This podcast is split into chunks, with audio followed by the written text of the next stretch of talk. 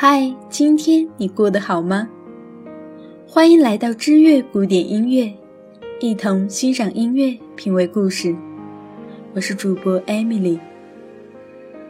维尼亚夫斯基是19世纪波兰小提琴家，具有高超的演奏技巧，在浪漫主义炫技派中是继帕格尼尼之后又一位标志性的大师。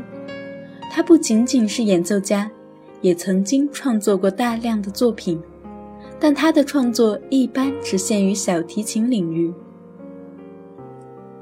莫斯科的回忆》是维尼亚夫斯基十八岁时写的小提琴幻想曲，是他早期的代表作。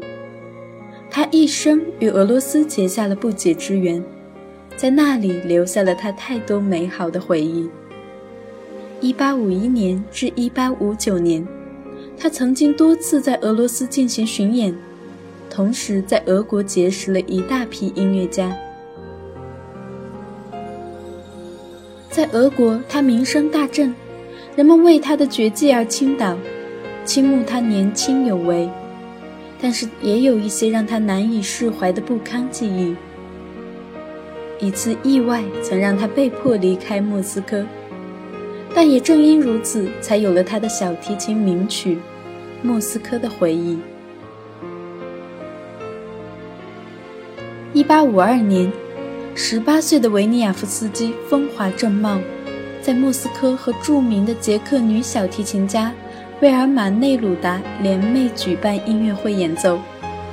内鲁达是一位才华横溢的天才少女，比维尼亚夫斯基年幼三岁。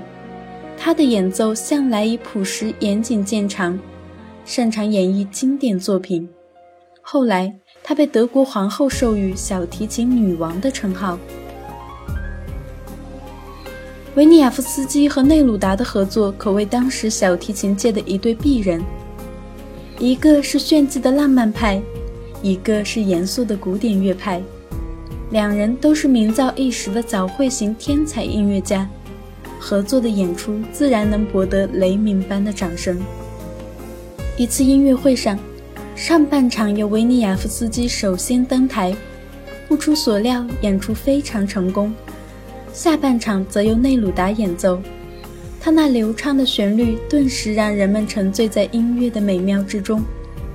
就在大家如痴如醉时，观众席中一位俄国将军发出了刺耳的喧哗声，肆无忌惮地与旁人大声交谈，完全不顾演出是否结束。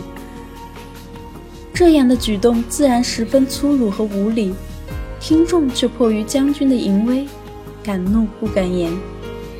可年轻气盛的维尼亚夫斯基并不吃这一套，他走到将军面前，用自己的琴弓在将军的肩头敲了敲，示意他安静。将军自认为是一位非常尊贵的客人，维尼亚夫斯基的举动冒犯了他。第二天。还在梦中的维尼亚夫斯基就接到通知，限时他二十四小时离开莫斯科。就这样，维尼亚夫斯基被驱逐了。离开俄罗斯，维尼亚夫斯基还时常回忆起他在俄罗斯的一幕幕：对内鲁达的爱慕若隐若现，对无垠森林的留恋，对淳朴民风的怀念。这些促使他最终用音符谱写了心中的恋歌《莫斯科的回忆》。小提琴曲《莫斯科的回忆》，音乐主题采用了俄罗斯的一首民间歌曲《红纱房》。这首民歌在俄罗斯家喻户晓，妇孺皆知。歌词大意是说，母亲为女儿亲手缝制婚纱，母亲问女儿为何要找这样的郎君。女儿却闪烁其词，说自己还不想嫁，想在母亲的身边永远无忧无虑的生活。维尼亚夫斯基并不属于民族乐派作曲家，但这首幻想曲却完整记录了俄罗斯民族音乐特色，同时把他在巴黎接受的法国音乐文化优美雅致融合在一起，使这首曲子具有很高的艺术价值。他像许多早慧的天才音乐家一样，未能尽享天年，不满四十五岁就英年早逝，魂断莫斯科。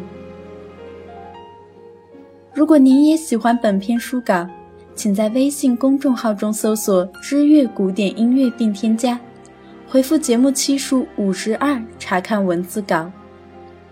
感谢你听到我，下期节目再会。